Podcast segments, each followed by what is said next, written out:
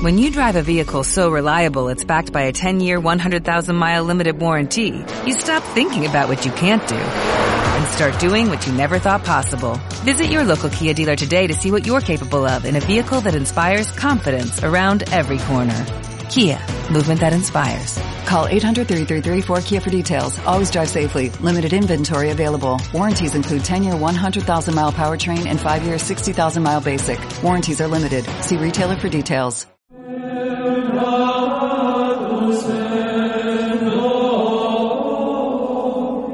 Sí, señores y señoras, ustedes saben que cuando escuchan estos, eh, esta música sacra, estos eh, cánticos gregorianos, Mira, hasta lo está repitiendo casi. estas cosas no seculares, ustedes saben que está con nosotros el Monseñor de la Teología. El rey de la sotana y otros menesteres, Bernardo Barranco, una de sus personas favoritas, está en The House Cuentavientes. ¿Cómo no? ¿Cómo está ¿Cómo usted, no? don Bernardo Barranco? ¿Qué tal? ¿Cómo estás? Monseñor de la sabiduría. No, no, no. Qué bárbara eres. No, y no. hoy, y hoy, y hoy, fíjate, Ajá. cardenal de las sectas. No, no, no, que no, ninguna. Soy un humilde sociólogo de temas religiosos, pero soy tan... Un- un pagano, un pa- un pagano. un pagano de- del análisis religioso, pero soy tan secular como tú, tan laico como, Como casi yo. todos en esta estación. ¿eh? Exactamente. Es que hoy vamos a hablar de algo bien interesante, que esto es mucho como de los gringos, pero en México también se cuecen habas. ¿Cómo no? Hoy vamos a hablar de las sectas. Y si ustedes creen que son medio expertos porque se acuerdan de lo que pasó en Waco, Texas, en los noventas con los The Davidians, Ajá. o si conocen The Church Universal and Triumphant, ahorita damos la definición. Los Davidianos de Waco, Texas. Así es. ¿Se acuerdan de ese de este personaje que Jim era como Jones con, alien? con eh, Guyana. Jim Jones en Guyana. Así A es. ver quién más. No, pues hay muchísimos. La secta Moon, por ejemplo, que son otras así muy temidas. Algunos, las- los testigos de Jehová, incluyen en esta lista. Ah, los testigos de Jehová. A ver, sec- los, los, ¿de los secta? menonitas no son secta. pero eran considerados sectas en Ok, algún momento. los Amish son secta. Eh, también fueron en un momento eh, considerados. ¿Los polígamos son sectas o es una simple subdivisión de los mormones? Eh, mira, yo te sugiero que vayamos un poco de lo general a lo particular. Primero, ¿Sabes qué? Lo acepto. Ah, Adelante. Vamos, a ver. eh, te sugiero empezar desde qué es secta, de cómo entendemos secta, ¿no? Ok. Mira, secta es un, es un concepto eh, que tiene dos acepciones. Una en, en latín que dice sequi, sector, seguidores, ¿no? Un grupo de seguidores. Incluso en la antigua Grecia los sequis eran aquellos que eran en torno a un discípulo, un filósofo, un maestro, etc. Era una secta. Y después en griego significa, viene de sectorum, que es un sector de. Entonces algunos dicen, bueno, pues son seguidores, un sector de seguidores. Este sería en términos generales. Déjame decirte, Marta, que el primero que empieza a utilizar el término secta es Max Weber, que es todo un gran sociólogo, eh, de- sobre todo del capitalismo. Y él eh, estudia el fenómeno de cómo lo religioso, es decir, cómo los grupos, eh, sobre todo las escisiones calvinistas y, sobre todo los grupos luteranos, fomentaron el desarrollo del capitalismo. Y ahí se da cuenta que hay un montón de grupos y él es el que utiliza la palabra secta como un instrumento eh, de análisis conceptual. Te estoy hablando de fines del siglo XIX y principios del siglo XX. Entonces él dice secta, Max Weber, un- el padre de la sociología moderna, dice Max Weber, secta son aquellos grupos que se cinden de una religión o de una iglesia mayoritaria por dos razones. Una, porque quieren ir a los orígenes de esa religión, a la pureza, porque si hay desviaciones. Y la segunda acepción es porque ven un futuro diferente. Entonces ahí ya empezamos. Pero la cosa se nos empieza a complicar, Marta, después, cuando los Se empiezan... pone color de hormiga. Color de hor- muchos grupos y muchas eh, surgen eh, una infinidad de tendencias, etcétera.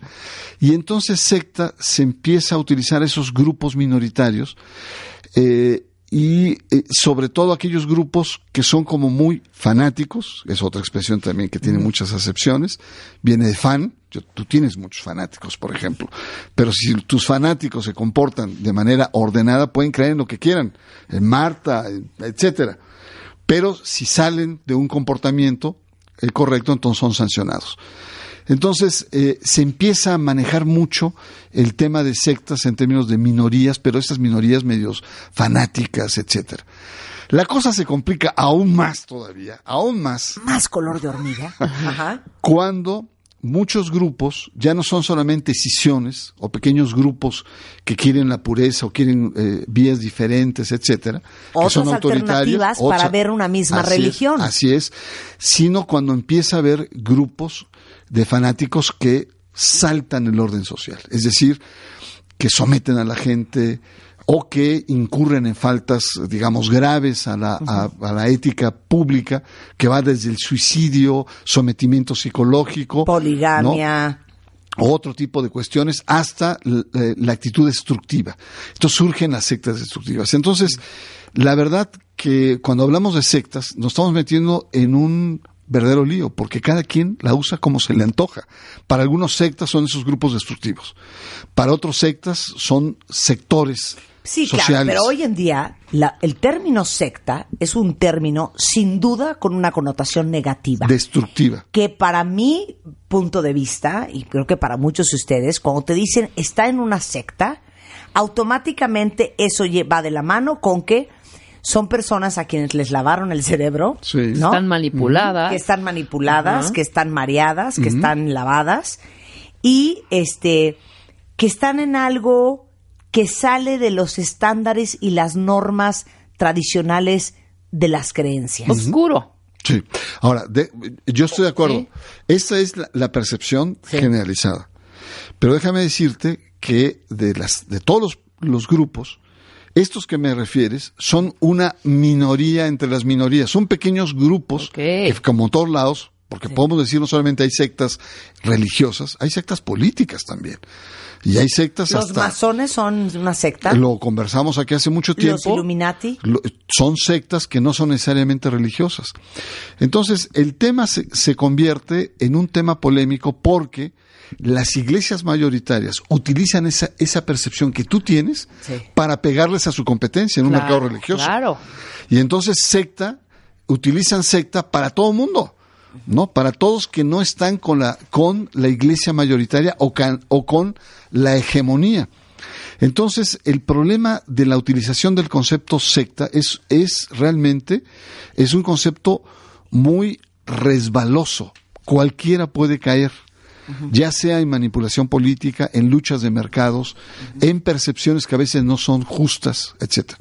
Por eso los académicos, donde me incluyo, donde es, ahora que me dijiste que el, el rey de la sotana o el, o El monseñor el de monseñor la de, de la teología. teología. Entonces, los académicos preferimos hablar de nuevos movimientos religiosos para quitarle presión a un concepto que está muy cargado. O otros les gusta decir nuevas minorías religiosas. Entonces, el hecho es, el hecho es que hay mucha polémica en torno a estos temas.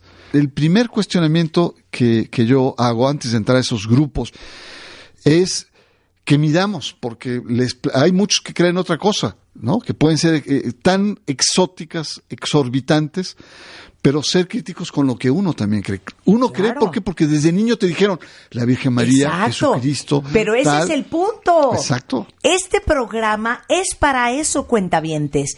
Desde el amor hasta el sexo, desde la educación de sus hijos hasta su alma, desde eh, su preferencia sexual hasta lo que opinan de los gays, hasta lo que opinan de la religión. Por supuesto. La misión de este programa es darle la, la oportunidad a todos ustedes y las herramientas para repensar y reevaluar todas aquellas cosas que ustedes creen que creen y que muchas veces creemos por default.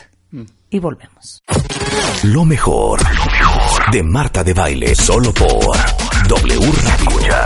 Lo mejor de Marta de Baile, solo por W Radio. Estamos de vuelta. Estamos de regreso con Bernardo Barranco, el, monseñor de- de la educación religiosa, hoy hablando de las sectas. Más de 5.000 sectas solamente en Estados Unidos. Y al final, peras o manzanas, más de 20 millones de gringos en algún momento de su vida han estado en una secta. Habla de Jim Jones.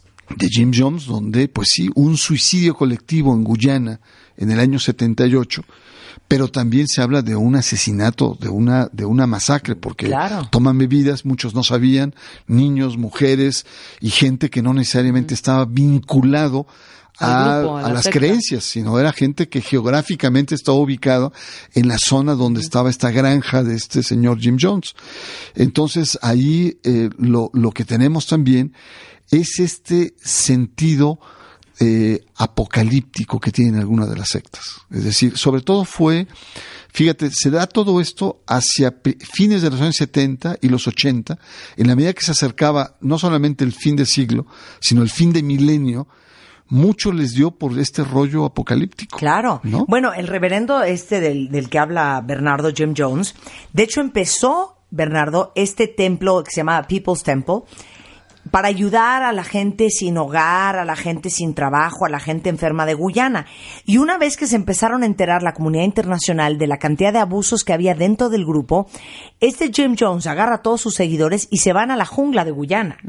Y entonces, en ese momento, un congresista visita la comuna con tres periodistas para investigar pues estos, estas declaraciones de, de abuso y los mataron.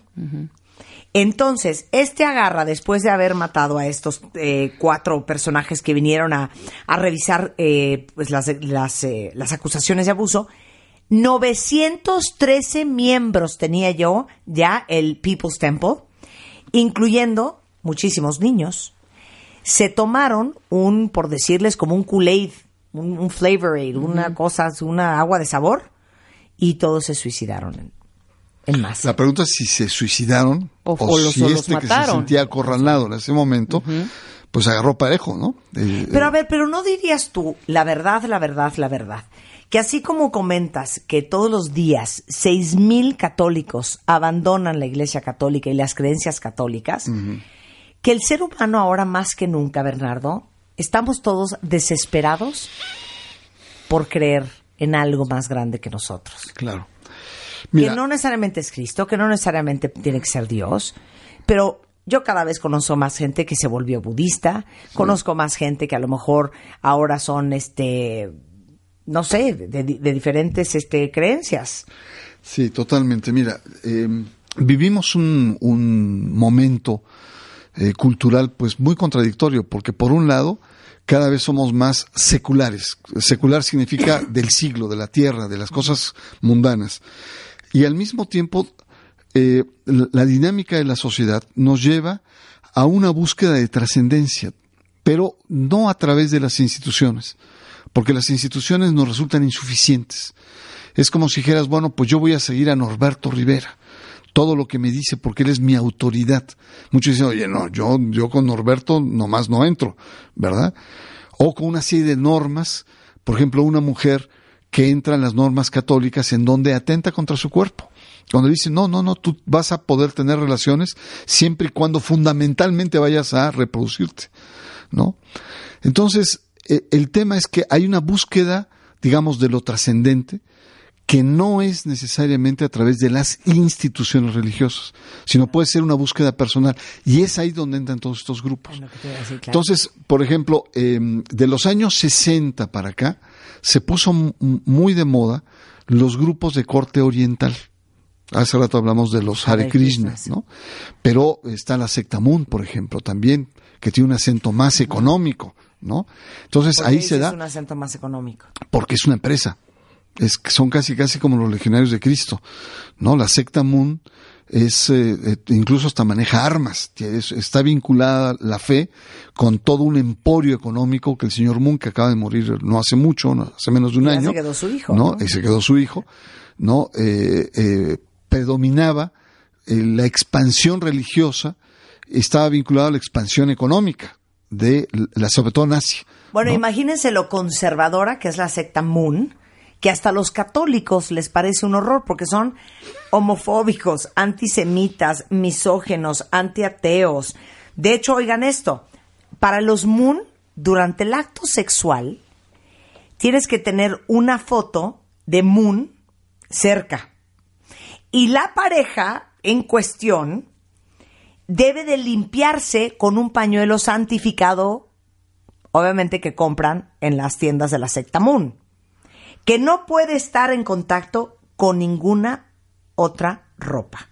Esa es la secta Moon. Y les digo, son antisemitas, homofóbicos, antiateos y este misóginos. Y después, digamos, con, con esto que planteas de, de la secta Moon, viene también una oleada de muchos grupos en lo que en los años 80 le llamamos la nueva era, el New Age, que eran grupos que hacían como cócteles religiosos, era una mezcla de meditación trascendental con un poco de, de- de- de estética eh, litúrgica eh, eh, eh, griega. Totalmente. ¿no? Es- Hay una iglesia Ajá. en Montana que se llama The Church Universal and Triumphant. Y si tú ves un templo de esta iglesia, tienen fotos de muchísimos personajes. Así como nosotros sentamos en una iglesia católica y vemos a la Virgen María y a lo mejor a uno que otro arcángel y a Cristo, aquí ves a la diosa esta hindú que tiene muchos brazos. Ok, pero también ves un elefante. Pero también ves a una, al arcángel Gabriel o al arcángel Miguel.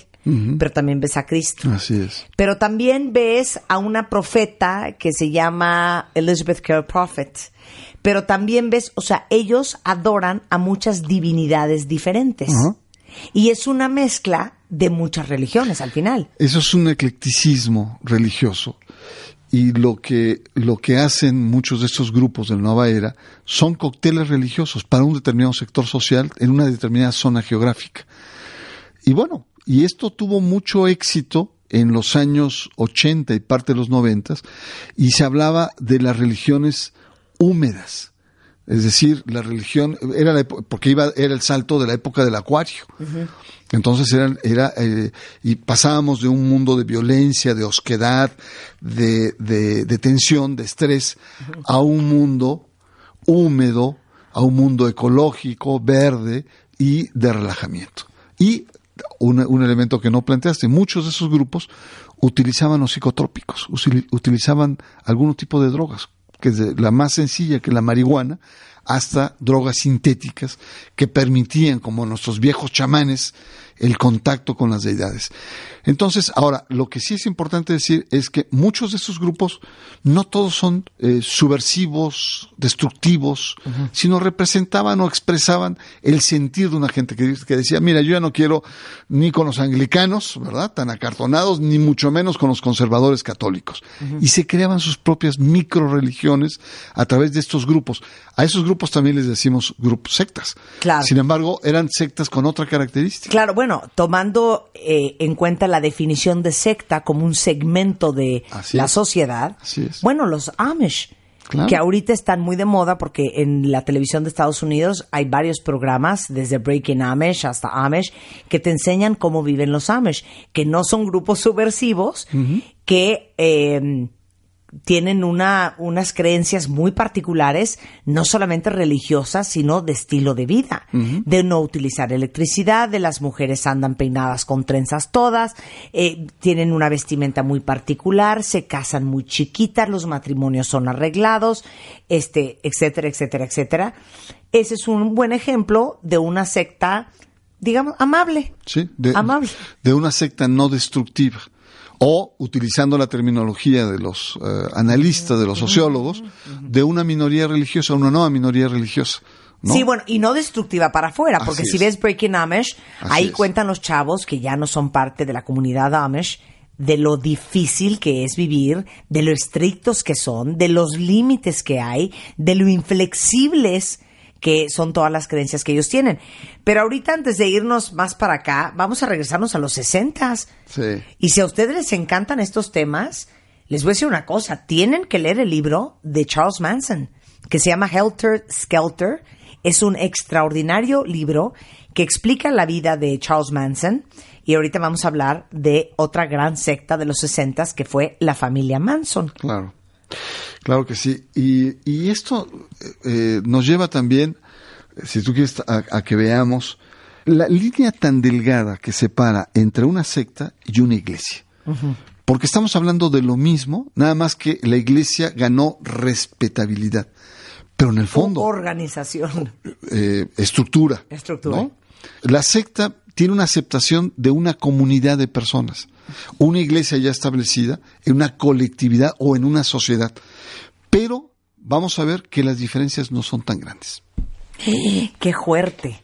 Bueno, vamos a hablar de otra secta destructiva. Charles Manson, déjenme decirles que en 1968, considerado uno de los más fuertes criminales en la historia de los Estados Unidos, él piensa que va a venir una guerra apocalíptica entre blancos y negros que iba a ocurrir en el 69.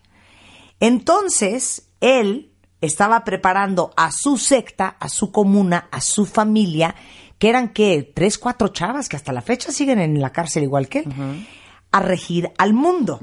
Y cuando esto no pasó, entonces Charles Manson les da instrucciones que según él dice que los Beatles tenían conocimiento de esta rebelión racial y que lo hablaron directamente en, a él en el álbum White Album para comenzar esta guerra.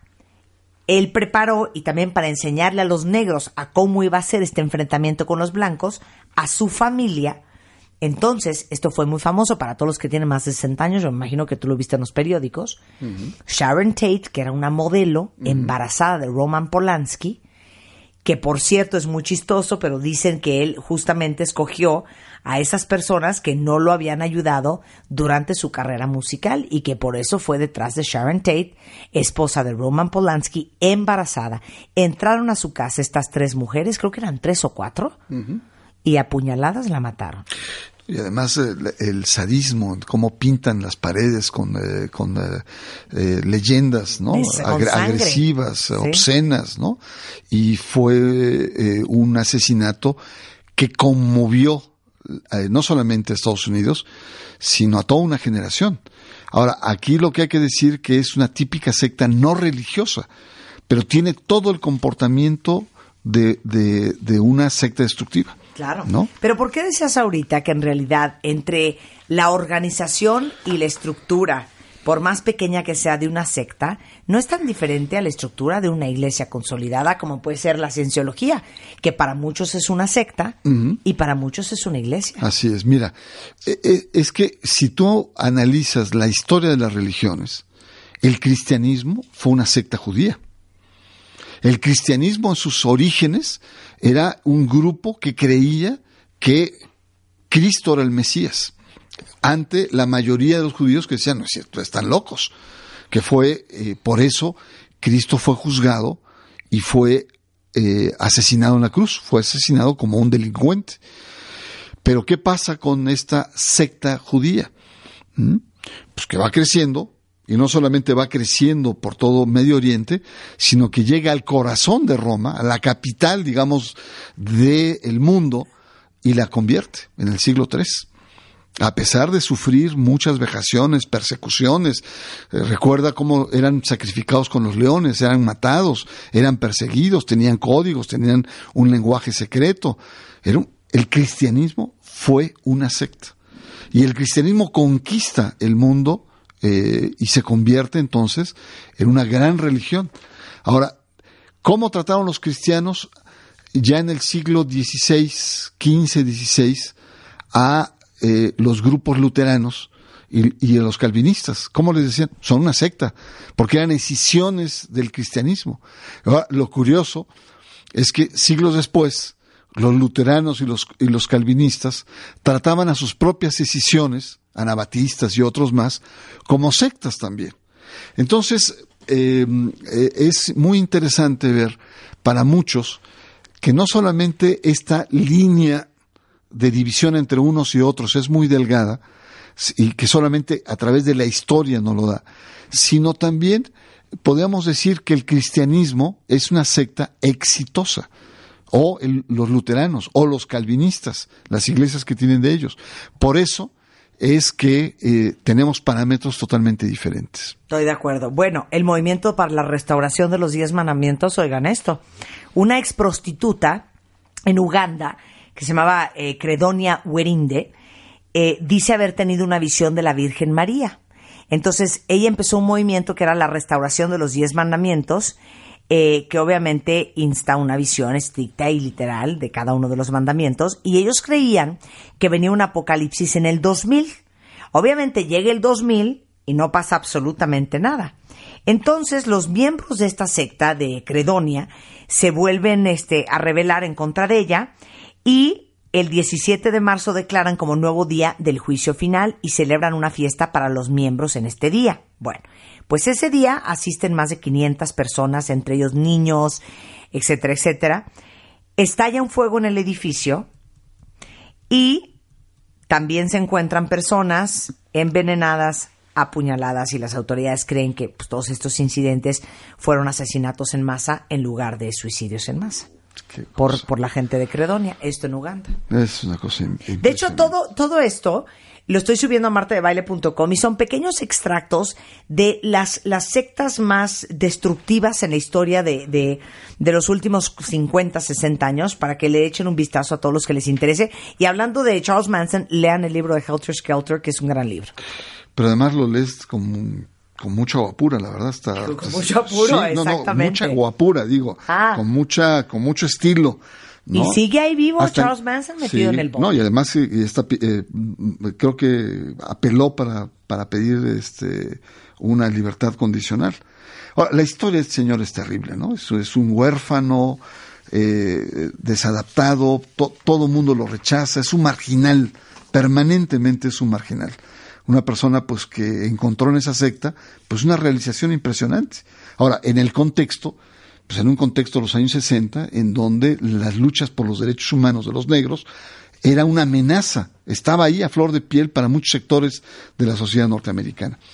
Entonces, mira, eh, el tema de las Ahora sectas... sí que para cerrar, Las sectas destructivas eh, son organizaciones que manipulan lo religioso, podemos decir que son pseudo religiosas, son manipulan también filosofías, son pseudo eh, filosóficas y, y tienen un rechazo total del mundo y del orden social. Se cierran, se, se encapsulan. Aquí preguntan mucho, perdón que te interrumpa, pero quieren saber y lo han dicho varias veces, que si los testigos de Jehová son una secta o no. Pues mira, eh, si buscamos que una secta es una minoría, yo te diría, oye, qué sectota, ¿no? Con Sí. más de cinco mil, ¿no? Algunos dicen que no es cristiana, es para cristiana, ¿no? Algunos dicen que ya están hartos de que los testigos de Jehová estén anunciando y recontranunciando el fin del mundo. O tocando la ¿No? puerta de la casa de uno. Así es. Yo creo que ha ganado estatus, ha ganado estatus en estos últimos, eh, sobre todo, 50 años. Difícilmente se le podría considerar como una secta eh, y menos como una secta destructiva. Tiene, tendrá sus particularidades, no, eh, eh, por ejemplo, no creen en las operaciones, no creen en los ídolos, etcétera. Tienen sus cosas, no quieren cantar el himno nacional, etcétera. Pero si uno lo ve desde el punto de vista, fíjate qué paradoja, te voy a poner una paradoja. Los testigos de Jehová, con toda la cantidad de gente que tienen, ¿no? Eh, tienen dudas si son o no una secta. Pero yo te pongo a pensar, la comunidad judía en México, que todo el mundo dice es respetable, Claro. este, es histórica, ¿no? Y sobre todo después de la Segunda Guerra Mundial, digamos hasta un sentimiento de víctimas. Bueno, ellos no llegan a ser ni siquiera 35 mil judíos en que son México. 40 mil, ¿no? O 40 mil, sí, nada. 40 pon 40 mil, vamos a ponernos generosos, 40 mil. Y estos que tienen 5 millones, estamos dudando Sí, si son o no son, ¿no? Son esas paradojas. Claro. Pues Bernardo, como siempre. un ¿Cómo ya se acabó? Si apenas estamos empezando, mi querida Ya Marta. se acabó, Bernardo. ¿Qué hacemos? No, pues nos faltan Siempre muchos temas, nos faltan muchos temas. No, no, es imperdonable esto. No, te, no. También que empezaste el programa, la verdad. Te pido tu misericordia. bueno, te invito a que hagamos parte 2 de las sectas y hablamos del sometimiento psicológico, de cómo tiene que estar la psique de una persona para ser parte de unas sectas y cómo lo enredan a uno de esta manera. ¿Te y, parece? y sectas eh, con fines lucrativos, que hay muchísimas. Y es decir, hay una diversidad en lo que es el concepto de secta destructiva. Sí, con mucho gusto. Sectas parte 2 con Bernardo Barranco coming soon. Con esto nos vamos, cuentavientes. No se vayan ustedes. Hay mucho más el resto de la tarde en W Radio. De hecho, después del corte, todo lo que ha pasado en México y en el mundo. En Así las Cosas, emisión de la tarde, solo en W Radio. and a fiction.